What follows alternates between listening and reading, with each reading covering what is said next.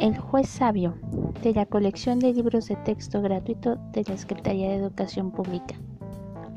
Baucas, el de Argelia, quiso ver si, como decían en una ciudad cercana, un juez sabio era capaz de averiguar la verdad sin equivocarse y de castigar con justicia a los ladrones. El rey se disfrazó de campesino y fue a caballo a la ciudad en busca del juez. Cerca de la ciudad un joven le pidió a Baucas que lo llevara hasta la plaza y Baucas aceptó. Cuando llegaron a la plaza, el muchacho no quiso bajarse del caballo. ¿Por qué no te bajas? Ya hemos llegado, dijo Baucas. ¿Por qué de bajarme? Si el caballo es mío. Si no quieres dármelo por las buenas, vamos con el juez. Baucas aceptó. Una multitud llegaba al lugar donde el juez atendía los casos que debía de juzgar. Antes de que el juez llamara a Baucas y al joven, había llamado a un carnicero y a un mantequero. El carnicero estaba completamente sucio de carne y el mantequero de manteca. Ambos sostenían una pequeña bolsa. Y el carnicero dijo así.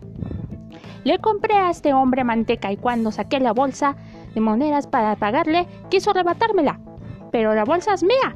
Este hombre es un ladrón. El mantequero se defendió. No es cierto. El carnicero está mintiendo. El carnicero vino a comprar manteca cuando le llegué su vasija, me pidió que le cambiara una moneda de oro. Saqué la bolsa, la dejé encima del mostrador, pero él la tomó. Quiso ir y yo lo atrapé y lo traje aquí. El juez guardó silencio y dijo, dejen el dinero aquí, regresen mañana. Cuando les tocó el turno a Baucas y al joven, Baucas contó cómo había ocurrido todo. El juez lo escuchó y luego le preguntó al joven qué había pasado. El joven respondió, No es cierto. Yo cruzaba la ciudad en mi caballo y este hombre me pidió que lo llevara hasta la plaza. Acepté. Cuando llegamos no quiso bajarse y dijo que el caballo era suyo. El juez guardó silencio un momento y volvió a decir, dejen el caballo aquí, regresen mañana. Al día siguiente se reunió mucha gente para darse lo que había resuelto el juez. El juez llamó al carnicero y dijo, el dinero es suyo. Después señaló al mantequero y pidió que lo castigaran.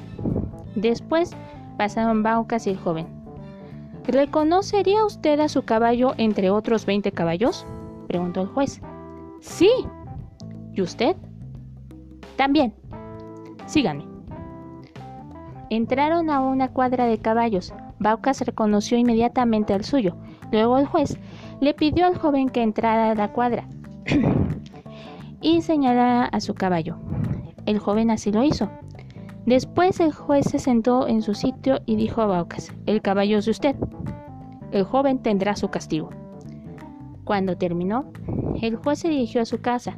Baucas lo siguió y le preguntó, Quiero saber cómo supo que el dinero era del carnicero y el caballo era mío. Lo del dinero fue así. Anoche metí el dinero en esta mañana, el dinero en una vasija de agua.